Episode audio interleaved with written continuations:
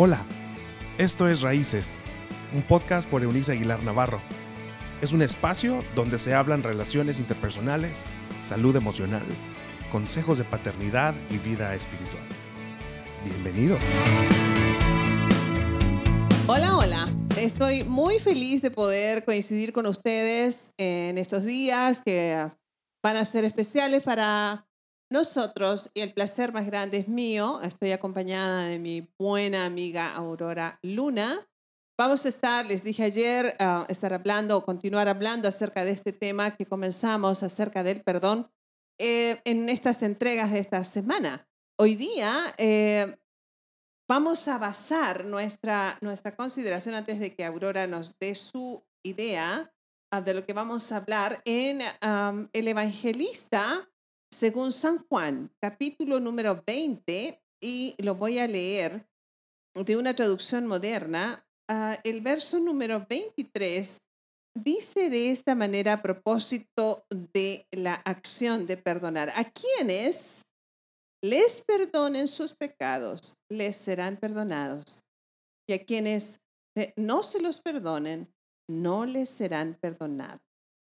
Qué tremenda declaración en palabras. Recuerden que San Juan, o como cualquiera de los evangelistas, estaba transcribiendo las enseñanzas del Cristo en esta nueva postura que para un judío debió haber sido sumamente desconcertante. Ellos venían de vivir en una ley mosaica antigua que decía ojo por ojo y diente por diente.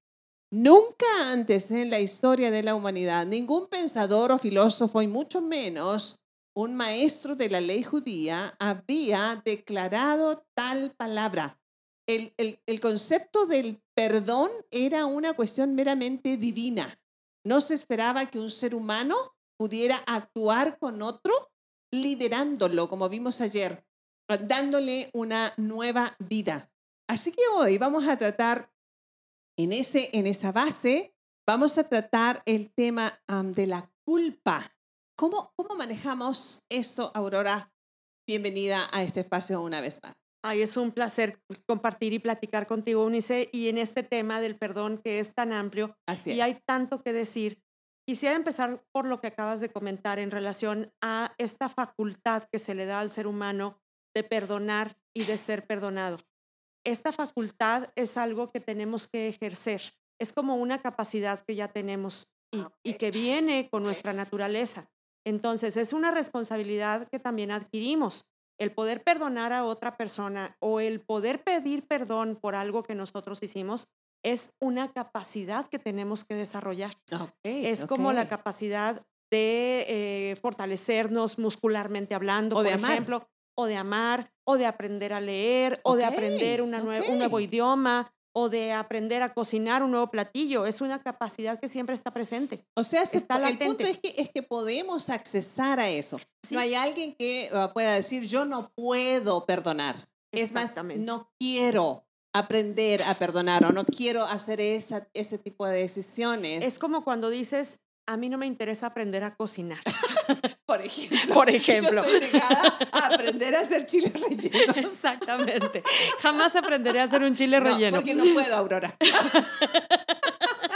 Okay, te comprendo, amiga. Te, te, comprendo y perdono que nunca voy a comer un chile relleno hecho por ti. más o menos del, del tema. Ok, muy bien. Pero fíjate qué interesante que podemos decidir. Eso. Eso. Y, lo podemos hacer porque en el momento en que tú o yo decidiéramos hacer chiles rellenos, pues no sabemos si nos van a quedar bien o nos van a quedar fellones. sí. Y no sabemos si nos queden ricos o no, pero podemos intentarlo. Y entonces, eh, al intentarlo y estarlo ejercitando y probar a hacerlo una vez y otra vez y otra vez de diferentes maneras, pues seguramente tarde o temprano nos quedará un chile relleno nos volvemos expertos. Y nos podemos volver hasta chefs. Claro, claro. Y en una de esas nos ganamos la vida haciendo chile relleno. Vamos hasta una empresa aquí. Claro, fíjate que eso tiene sentido en el contexto de lo que San Juan, lo que yo leía acerca de lo que San Juan transcribe del discurso de Cristo. A los que ustedes perdonen en la tierra, ellos van a ser perdonados. Y a los que se nieguen a perdonar, pues no van a ser al caso. O sea, qué tremenda responsabilidad a causa de la capacidad. Nuestro Hacedor lo sabe, Él nos hizo, ¿cierto? Así que sabe que eso de no no puedo perdonar, son barras, ¿cierto? Eh, eh, en realidad es un bloqueo mental, ¿o cómo? Y fíjate qué importante lo que dices, porque hemos escuchado, yo creo que a ti como consejera te ha tocado escucharlo, a mí me ha tocado en terapia, escuchar a personas que dicen, que Dios lo perdone porque yo no puedo. Porque yo no puedo, claro. Que Dios lo perdone porque yo lo puedo quiere decir que Dios lo perdone porque yo no quiero. Claro, eso. Entonces, es muy importante reconocer que esto es una responsabilidad, pero vamos a platicar un poquito de la culpa. A ver. Para que la culpa exista, primero que nada yo tengo que darme cuenta que cometí un error o que cometieron un error conmigo. Ok. Entonces, la culpa implica una relación entre el agresor y el agredido. Hay dos, un agresor y un agredido, que se relacionan a través de la culpa. Entonces, fíjate qué interesante es que estamos hablando como de un vínculo que se crea Nadie puede tocar una culpa, nadie puede decir, mira, me encontré una culpa en la calle tirada, ¿verdad? claro, o un pedazo de culpa. Sin embargo, sabemos que esa culpa existe y a veces la culpa nos persigue a lo largo de mucho tiempo. Mm. Hay familias enteras que se han separado por culpa de alguien o por culpa de alguna circunstancia o por culpa de algún problema. O por sentirse culpable. O por sentirse culpables que se han apartado. Porque fíjate que el psicoanálisis nos dice, nos dice Melanie Klein, que hay dos tipos de culpa la culpa depresiva o culpa reparatoria y la culpa persecutoria. Así brevemente te voy a platicar en qué consiste cada una. Para empezar, pues una culpa es algo que se siente de, un, de alguna manera y ocasiona diferentes sentimientos. Para identificar cuando yo tengo una culpa, por ejemplo, depresiva o reparatoria, yo siento mucho dolor, pero me preocupo mucho por lo que hice y por el otro. Quiero compensar, quiero reparar el daño, quiero ver de qué manera le hago para que la persona no sufra por lo que yo hice. Mm. Me está preocupando el otro y me doy cuenta que existe ese otro. Y la otra, el otro tipo de culpa, que es la culpa persecutoria, es aquella culpa que no me deja vivir, pero no se me mm. ocurre, ni siquiera me pasa por la cabeza que yo debería reparar el daño. Claro. Y a diferencia del anterior, no lo considero, simplemente me siento muy mal.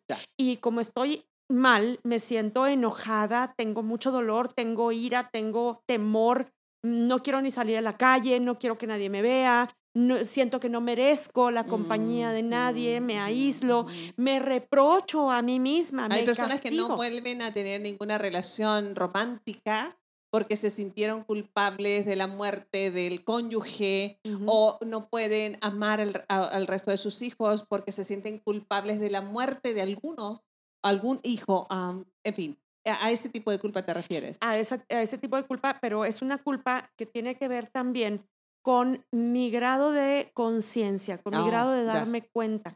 Porque cuando yo me doy cuenta de que hice un daño, entonces puedo darme cuenta un poco más allá de lo que estoy sintiendo. Y a veces me siento tan mal, pero tan mal, que mi energía baja. Claro. Y me aíslo. Entonces, generalmente el sentir culpa nos habla de un proceso de duelo. Perdí algo, perdí las mm, ganas de continuar mm. porque me di cuenta que me equivoqué. Entonces perdí un estado de, vida en el que yo estaba tan feliz y no me había dado cuenta de mi error o no me había dado cuenta de lo que me hicieron, no me había dado cuenta de una falla, una falla propia o una falla ajena. Entonces voy a perder algo y al momento en que alguien pierde algo empieza un proceso de duelo.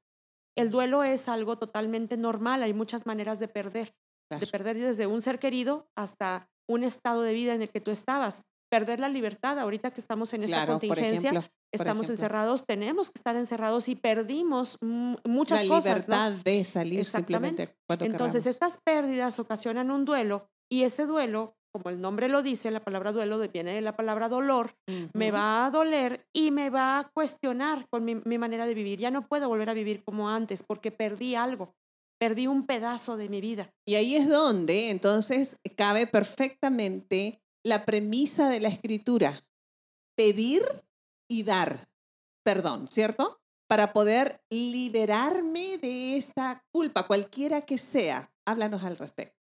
Pedir y dar, otorgar el perdón es, acuérdate que es una relación entre dos, el agresor y el agredido. Entonces, la culpa nos vincula. Y la culpa nos puede vincular en el espacio y en el tiempo. ¿De qué manera quiere decir esto del espacio y el tiempo? Imagínate que tú llegas a una reunión familiar o en tu misma casa, ¿no? En este momento llegas a una reunión en la cocina. otra en el dormitorio. Sí, y otra en, el- en la habitación, la recámara, Claro. etcétera, ¿no? Ajá. Y el ambiente se siente pesado porque hubo una circunstancia, una situación en la que alguien se siente culpable o alguien se siente agresor y alguien se siente agredido. Entonces, el ambiente se modifica. Ya no puedes estar en paz. Se perdió la paz, la armonía, la tranquilidad. Esto puede suceder ahorita que estamos todos encerrados, pero también puede suceder en una familia en la que, por ejemplo, antes de la pandemia, antes de que nos encerráramos todos, teníamos pendiente una conversación en donde íbamos a arreglar algún problema y lo dejamos en suspenso. Ya, no, ya nadie habló de nada porque nos dejamos de ver. Entonces, cuando nos volvamos a ver, vamos a tener la oportunidad de recapacitar y decir qué poco importante era aquel problema que no habíamos Claro, platicado, claro.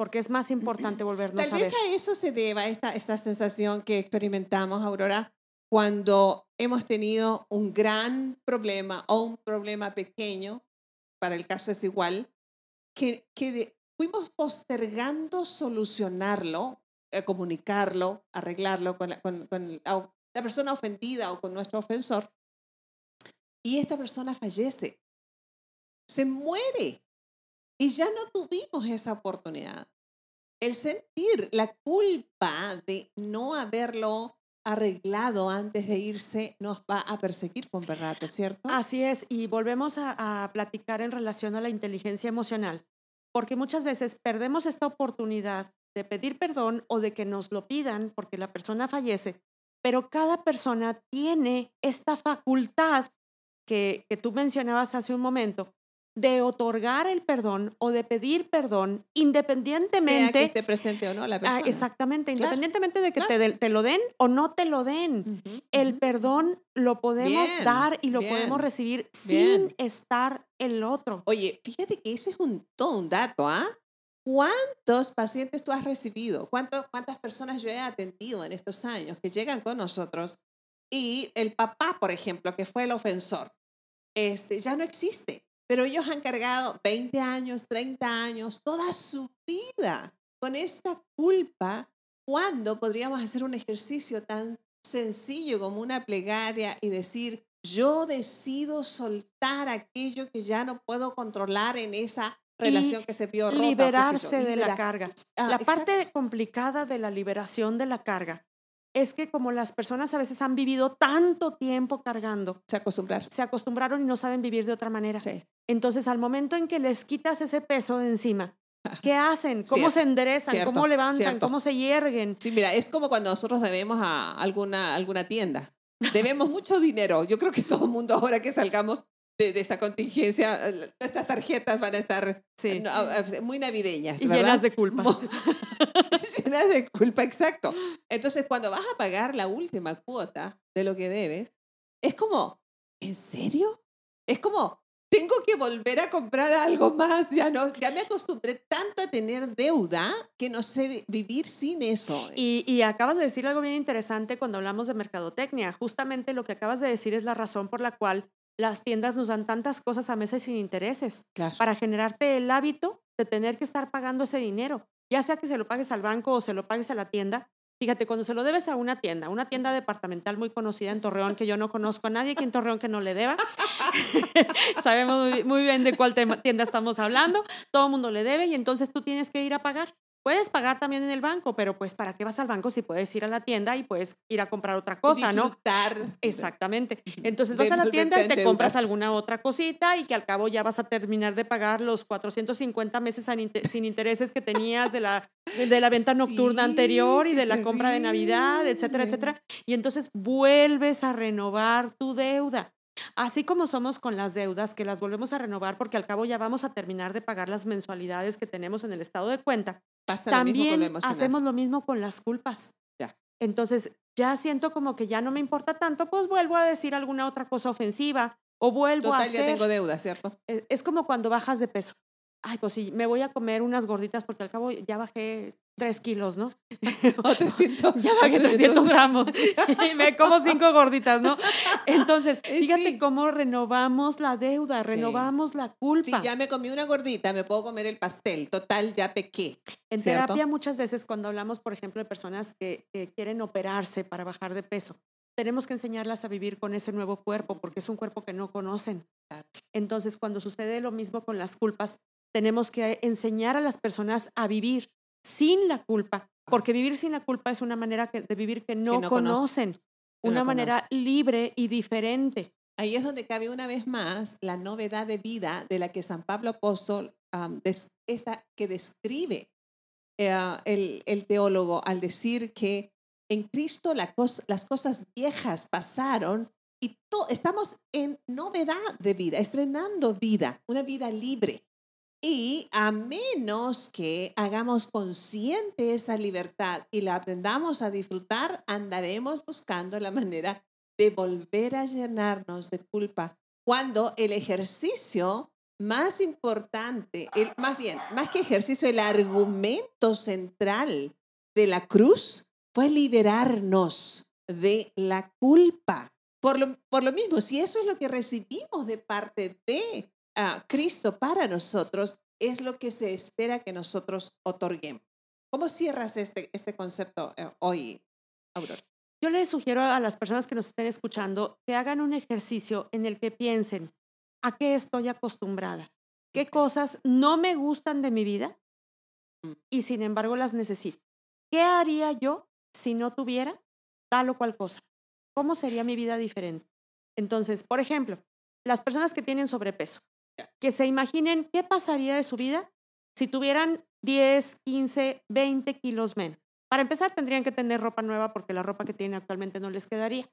Y tendrían que tener toda la ropa nueva. Wow. Entonces, imagínate renovar por completo tu guardarropa. Es una inversión fuerte. Entonces, hay gente que prefiere no bajar de peso porque no tiene dinero para comprarse la ropa nueva. Sin embargo, si tuvieras esta pérdida de peso gradual, podrías irte comprando tu ropa gradualmente.